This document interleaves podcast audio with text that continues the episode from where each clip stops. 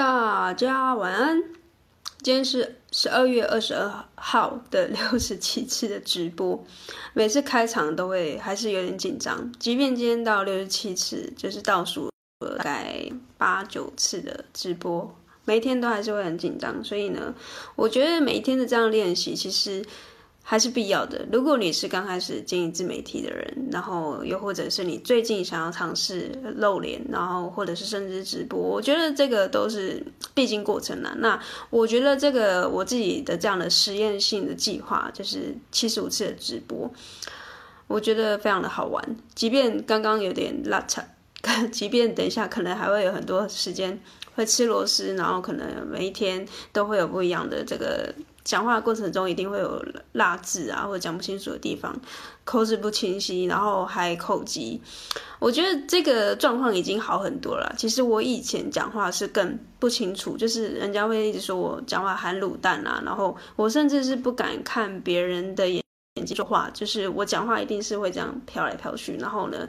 呃，更不要说上台报告了，上台报告我都。就是一定要背稿，然后讲话就是会整个含在一起，然后呃就会有很多的这样然后啊连接词，然后别人都会听不懂我到底要表达是什么，然后我就会超级紧张这样子啊、我觉得即便到今天还是一样会有这样的状况，就是呃甚至我每次听回放的时候，我也都还会觉得自己为什么现在会卡词，为什么呃没有办法讲得够好，为什么没有办法像很多的这个创作者一样讲话讲的流利。但是呢，我觉得这个就是我呃最，我觉得最珍贵的时刻吧。因为其实我真的很喜欢看呃很多的创作者从一开始很挫的样子，然后慢慢经过一年两年的时间的变化，然后慢慢的成长，然后不管是外形外在的变化，或者是内在的就是变化，我觉得这超级不可思议的，就是你有点像是这种成长记录的感觉，你从一个小婴儿。慢慢的哦，会走路，会爬，然后呢，上了高中、大学，然后诶，就出了社会。我觉得这整个记录实在太有趣、太好玩了。那这也是我喜欢创作的原因。所以讲了那么多呢，其实我今天就想要跟大家分享的是那些这样的。就是呃，我认为内向者经营自媒体最大的一个优势，然后最大的劣势是什么？那当然，我觉得优点跟缺点是很多很多的啊，讲不完。但是因为时间有限，所以我只能先分享我觉得最大的优势跟最大的劣势，啊，给各个内向者就是参考吧。因为我认为。内向者他其实很适合做自媒体，但是呢，如果你没有突破了你某部分里面的你的心心魔的话呢，这个很适合他就会变得很不适合啊。讲起来好像有点干话，但是呢，啊，你就听我娓娓道来吧。就是我今天要跟他分享的，我觉得最大的优势跟最大的劣势。好，那在直播刚。开始之前呢，一定的就是要呼吁大家，然后邀请大家在十二月二十五号的时候来参加我的这个呃 Discord 前呃开麦前的直播。那这个直播呢，它会呃我跟坤阳会共同主持，就是另外一位创作者共同主持。那这位创作者他其实是一个算是方格子这个部落格的热门写作，他也写作一段时间了，那他也属于内向者。那我们两个之后呢，就是在这个直播之后会共同主持这样 Discord 的群组，在二零二二年会呃陪伴大家，就每个内向者，你可能既然想要成为创作者，又或者现在你已经创作一段时间，但是你觉得很孤单的这种创作者，我们可以呃有这样的机会，有二十几位的这样的呃同样性格的人，然后在里面啊、在这个 Discord 群组里面。一起讨论一些我们在创作上面遇到的问题，又或者是我们在投资理财上面遇到的问题，然后甚至可以分享更多我们现在看到好的事情。我觉得这就是社群的力量。好，呃，那那就是，总之就是邀请二十五号，呃，大家圣诞节的时候可以来看这个直播。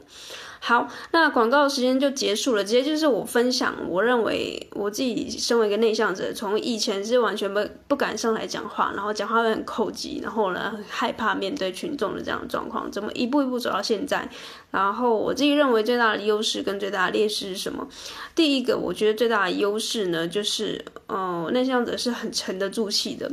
其实我在过去啊，不管是求学的阶段，又或者是我上一个创业的项目，又或者是我现在这个自媒体一人公司的状态，其实我都觉得我还蛮算，就是呃，可以耐得住性子的。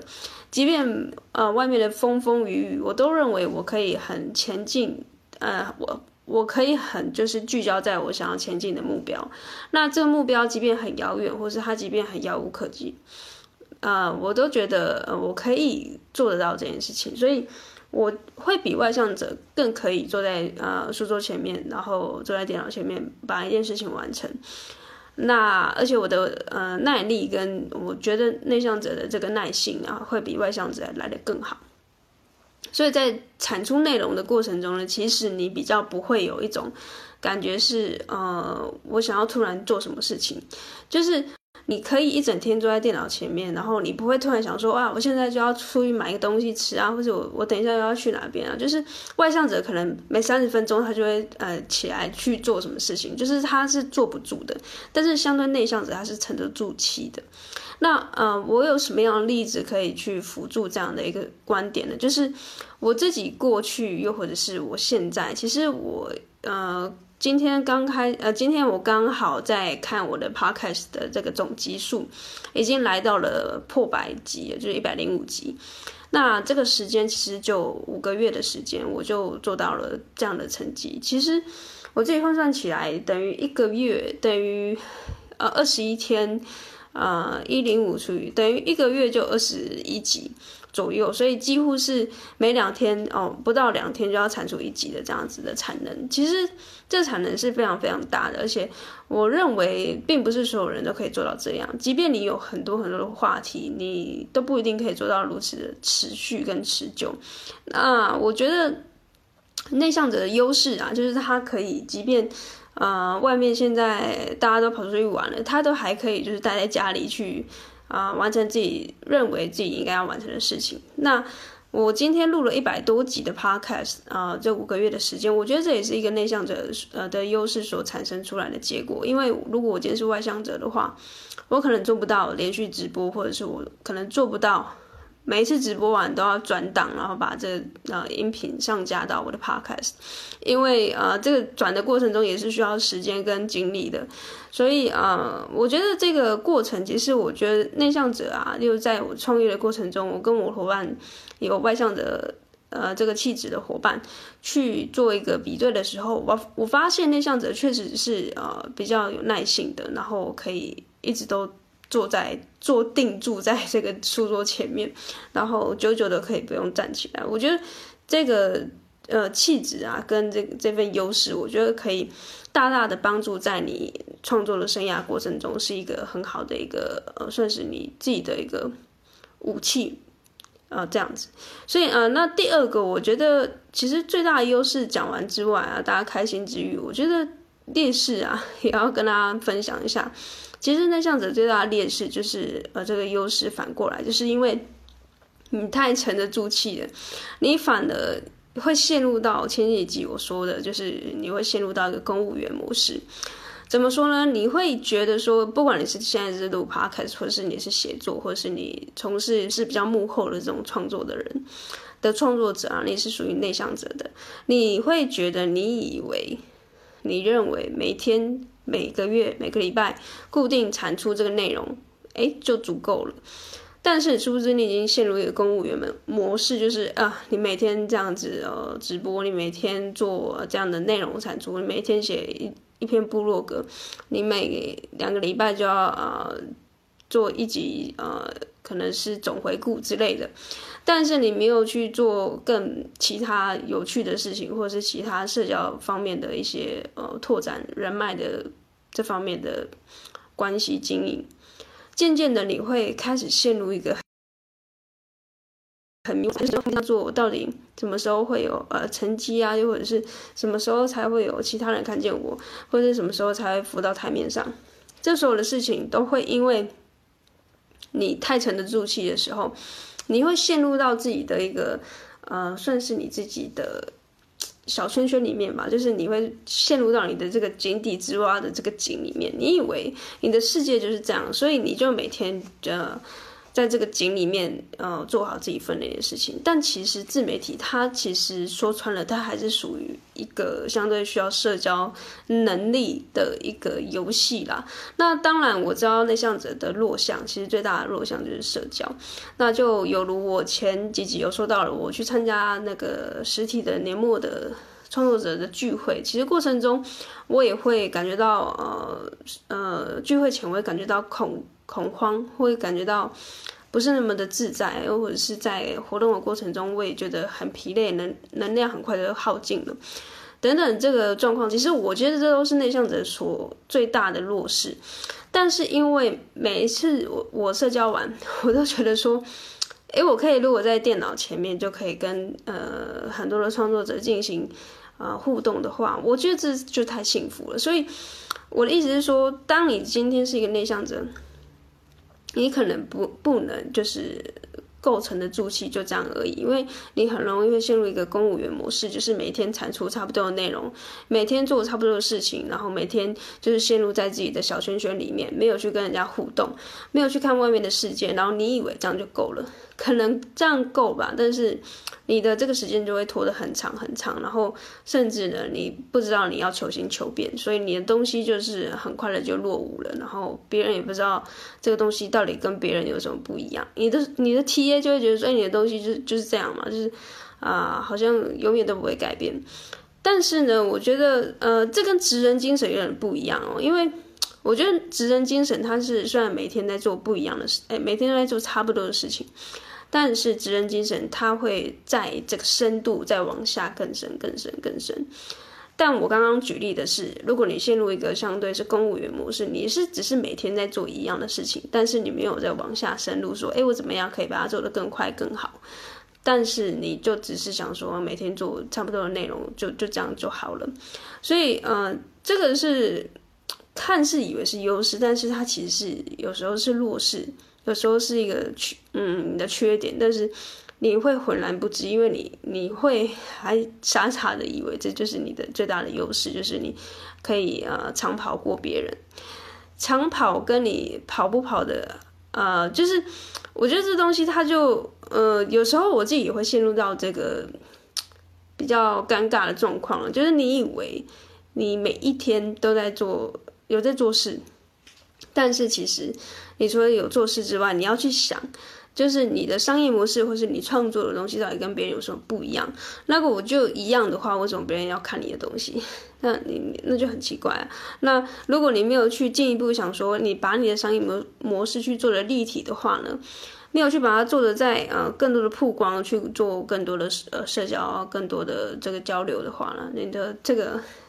品牌就是很平面的，别人看到你这个东西，它就是一面的东西，他没有办法看到你另外一面，就是比较多方面的这样子的品牌的效果的话呢，其实就很容易被取代。除非你今天是真的一个很特别的人，就是你讲的话笑话很好笑啊，或者是你今天的人格特质就是特别的鲜明，不然其实你的品牌很快的就会被别人盖过去。所以以上就是我分享的啊。我觉得内向者经营自媒体最大的优势跟最大的劣势，最大的优势就是我们很有耐心，我们太有耐心了，我们太可以沉得住气了。所以今天发生多大的事件，我们都还是可以坐在电脑前面把我们该做的事情做完。我们就像一个就是呃设定好模式的一个机器人，可以呃好好的把这件事情做完，不会因为意外，不会因为任何的事故而去改变我们应该要做的事情。但是最大的劣势，反而也是因为这个优势而而产生而而产生的一个相对是后遗症吗？就是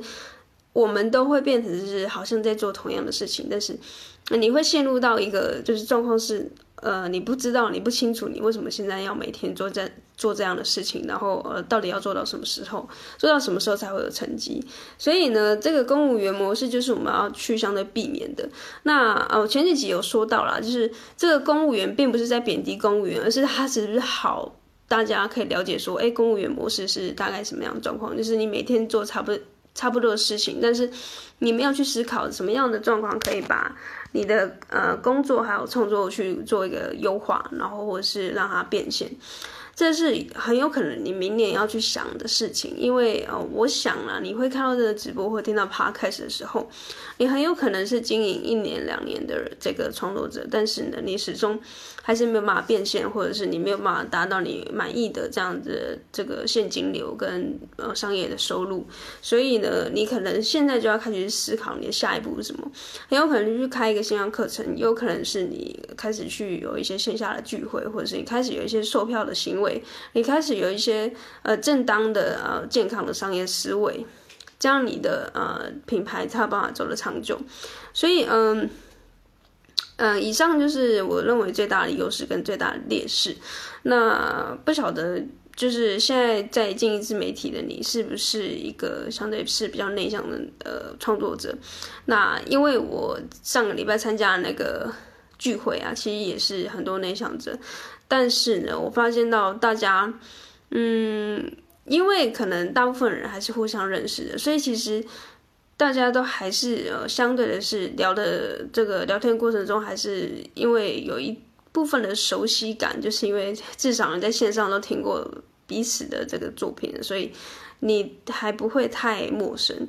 但是呢，呃，我认为创作跟经营自媒体，它都，嗯，好像是人生一样啊，好像是我们在求学的阶段，你以为你已经，嗯、国中毕业哦，就就自由了，没有，你到了高中，你还有高中的课题，你的国英数这个啊、呃、变得越来越难，好啊、你可能人际关系上面也变得越来越难，不是国中就是买个什么乖乖糖、乖乖桶，大家贿赂一下就会变得好了。高中可能是有更难，大学更不用说，那根本就是呃，大家并不是只有乖乖桶，或者是呢，啊呃，呃，大家组了一个什么圈子就，大家就会变得好，就是那个东西，它会因为随着年纪或者是你的成绩越来越高的时候，你要去看到的这个层面，或者是你接下来要去思考更多的，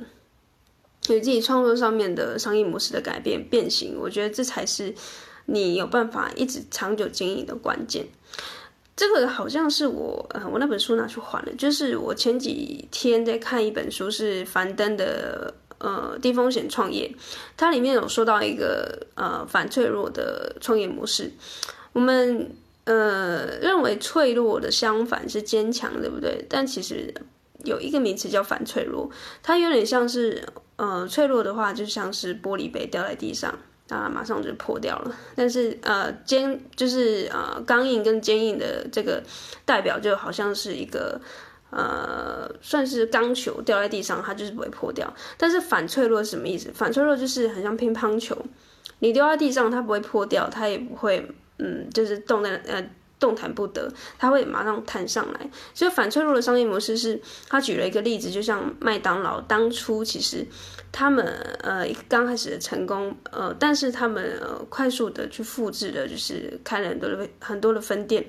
啊，可能在台北开了十间分店，然后在台中开了十间分店，但是后来他慢慢的发现这样子的复制模式，单纯的复制模式没有办法。啊，就是碰到了一个呃商业的天花板了。你再开分店再开下去呢，这个天花板就是在的，它的呃商业的这个现金流，它就不会冲破这个天花板。所以他们开始在想用什么方式可以是比较反脆弱的方式，就是呃它可以再度的突破这个天花板，然后去再创高峰。所以他们开始开放别人去加盟。那加盟跟自己开分店不一样哦，自己开分店是我用我公司的所有的这个支出跟所有的成本去。呃想破另外一点点，但是加盟是其他外外外面的人、外围的人，不属于公司内部的人，他想要跟我学这个技术，他想要跟我学里面的材料的控管等等之类的，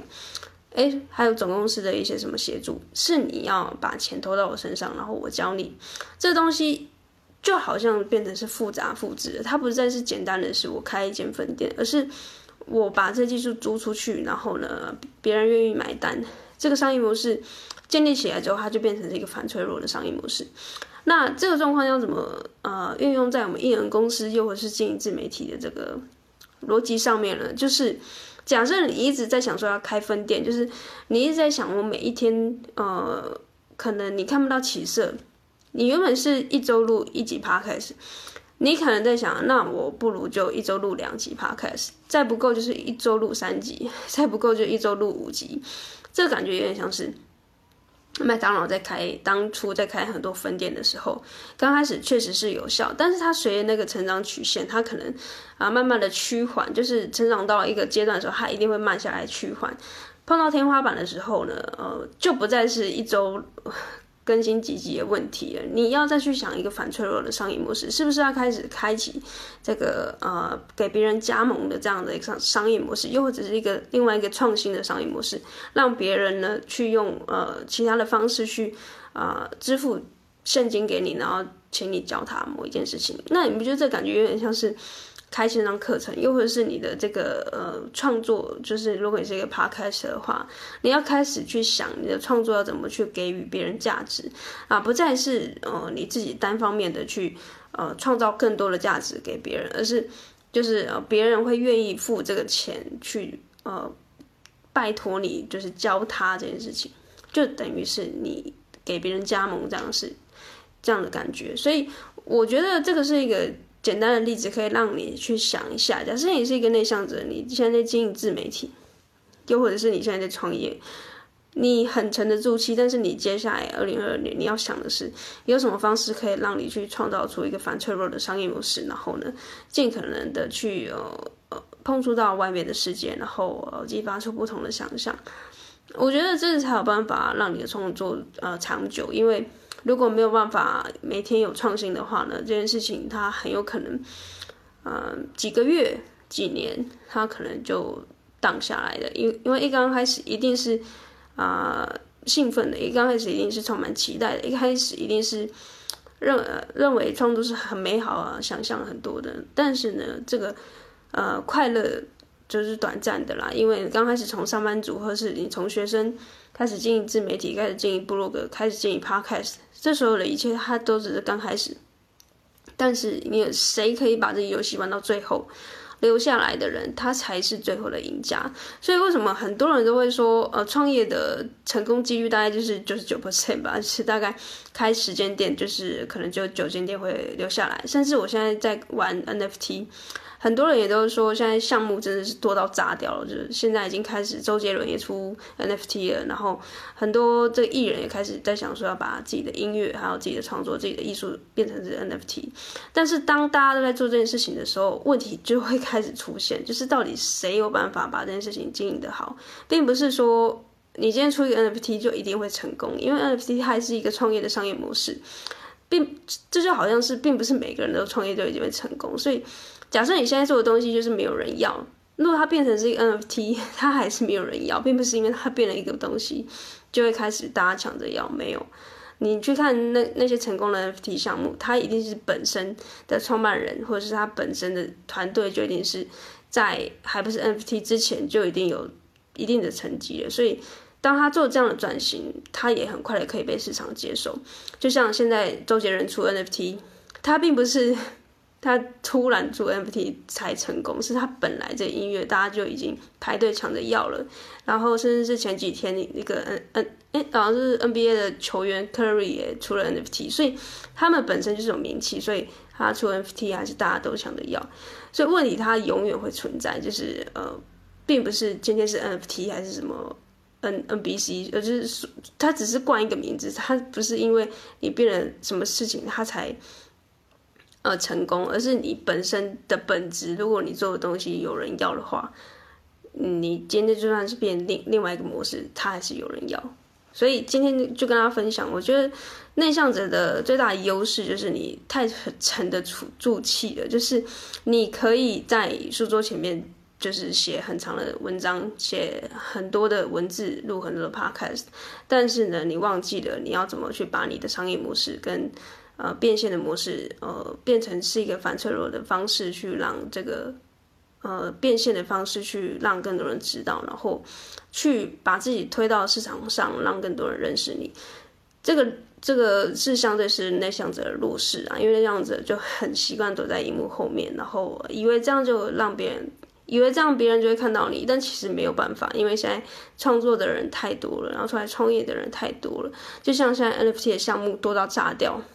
大家的时间有限的状况下，你没有挺身而出的话呢，其实被看到的机会跟时间跟所有的这个呃状况就会降低很多，就是。呃，基本上社交还是有呃会存在在自媒体跟创作的过程中，它还是一个非常重要的环节。所以，假设你是一个内向者，我认为你的社交这方面的弱势，你就也需要一个社群去帮你做一个支持。那我自己过去也是因为有社群的关系，因为我就是买一个线上课程，那线上课程里面其实它里面的学员会因为。这些呃各种筛选的机制，他会愿意加入到这个社群的人，他一定会想要在里面发挥到他自己最大的功能。所以呃，里面加进来的人，你们频率都是相同的啦。所以啊，内向者会因为社群的关系，因为我我总觉得内向者他是一个比较需要很多人在旁边支持的状况下，他才有办法去把他自己内心真的想说的话、想做的事情说出来、做出来。所以我觉得内向者他会很需要社群的关系，所以我才会建立这样 Discord 的群组，然后希望可以协助到大家。因为我之前是花了很高昂的线上课程费用，才有办法去跨越这层障碍。这种感觉我无法讲得太过明白，因为就像我说的，如果你没有嗯实际的去做这样的呃嗯尝试的话呢，我说的再多，你还是只能想象。除非你真的做过这样的一个尝试，你才知道说哦，原来是这样啊！因为我当初要下定决心投资那么多钱在这项课程的过程中，我我也会怕怕的。但是我在看了很多人的这个分享过后，我都认为，假设我今天没有跨越这层障碍的话，我就是永远在。这个恐惧背后，然后去做很很多很多的想象，但是呢，这些都还是想象，因为我始终没有跨出那那一步。所以，当我做了这么呃不同于以往的这样的选择了之后呢，我的整个思维才开始转变，然后我的思维转变，我的行为才才会开始转变，因为呃。就是你的信念是造成你的结呃你的行为的改变嘛？那如果你的思维还是停留在非常非常旧的这个古老的行为的话，你的行你的结果就不会改变了。我觉得这是非常嗯非常合理的事情的。所以假设你今天没有做任何的付出，然后就想说你要得到那样的结果，我觉得这根本就是很就是很天方夜谭吧。所以。我认为，假设内向者现在经营自媒体，你的优势现在可能已经发挥到极致了，因为你可能做了非常非常多的内容。就像我，我五个月录了一百多集的这个 podcast，录了非常多集的直播。我当然可以再更多更多，但是呢，这代表了什么呢？如果量大就等于是呃成功的话，那大大家都成功了啊，因为成功就是这么简单，你只要。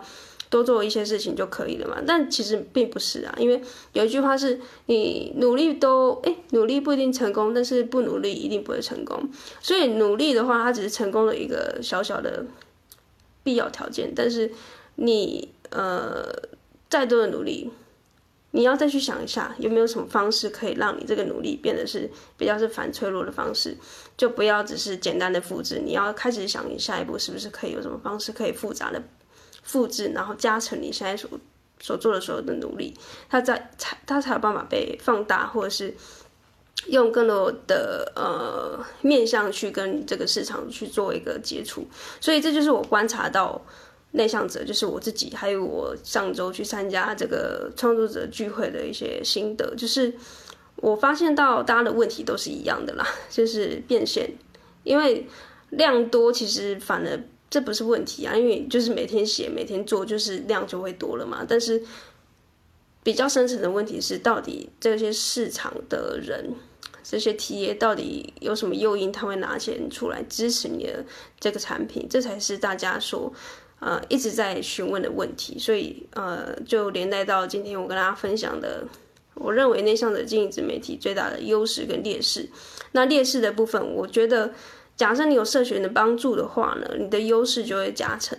然后你离你自己的目标跟想象就会呃越来越近。所以这就是我为什么要成立 Discord 的这个群组的关系。那今天二十二号了嘛，就是二十五号的时候会有一个直播，就是呃在那个直播。过程中我会去分享接下来这个群组里面会有的一些内容，然后我会跟这个创作者，呃，另外的呃创作者就是共同会组织这个 Discord 群组的一个昆阳，就是我们会一起直播在过程中，我们可能各自介绍一下我们现在的专长是什么，例如他是写部落格的，那我可能就是录 Podcast，虽然我之前有写过部落格，然后啊，我觉得这就是比较是属于内向者会在第一时间选择的自媒体的方式，因为。像 Podcast 它是不用露脸的，然后写作它也是不用露脸的，呃，甚至我觉得写作它是更呃适合所有的人，所以呢，大部分内向者选择自经营自媒体的起手是这。要 要不然就是写作，要不然就是经营 podcast，所以这两个刚好我们两个都有经验，所以我希望透过这个直播呢，我们可以一起分享我们过去在经营自媒体，他写作也可能写了两三年了，所以我们在经营自媒体的过程中，我们所遇到的困难，还有一些想法，还有心得。然后呢，因为我们也有共同主持一个读书会，那这个读书会其实我们每个月也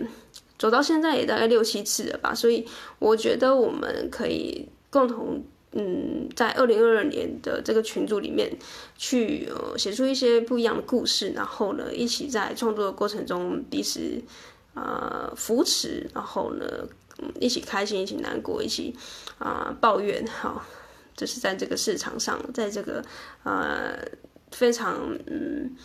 混乱嘛，非常的呃关键的一年，因为在这个元宇宙的来临之前，我们要怎么去应变我们的网络行销的趋势？这就是我觉得这是社群存在所最大的目的。那因为就二十位，我觉得这二十位我会想要严格的把关，就是因为我认为我自己以为我我自己曾经参加过的所有的课程，还有连锁的社团。它只要超过一个上限之后，整个社团的品质就会乱掉。所以我希望这个 Discord 群组它是阶段性的开放，第一批就是二十位，它有点像是营运的这个状况，就是二十位的首波游客来到这个乐园里面玩了玩。哎，可能玩了半年，然后一年的时间，大家都哎彼此知道彼此的这个节奏之后，我们再开放更多的游客进来。那当然了，第一波的游客一定是享所有的这个最大的福利，不然他不会是首波的试营运的游客嘛。但是呃，谁会在第一波选择加入呢？这就是看各各位的智慧了，就是你在自己过去的选择线上课程的一些呃。标准啊，或者是你自己内心的一些准则，我不管，反正就是首播二十位的，有可能你会是享有最多最好的福利。那谁会愿意在前期加入我们呢？这就是看你们自己呃内心的一些呃标准。然后最后我们如果有幸有缘可以在一起，在这个 Discord 里面一起成长的话，我相信我们可以在二零二二年会有很好，然后。很深入的这个交流，然后我相信我们可以在内向者的这个群族群啊，其实呃会发光发热，因为其实这个这个 Discord 群组，我觉得我我我发现到其实还没有人做这样的一个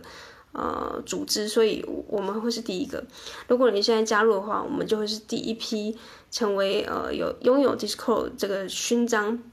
的内向者创作者。然后我们未来会有很多更多好玩的事情会在这个群组里面发生。那 OK，刚才那个，哦，我们相信在二零二二年，我们会在这个 DISCO 群组里面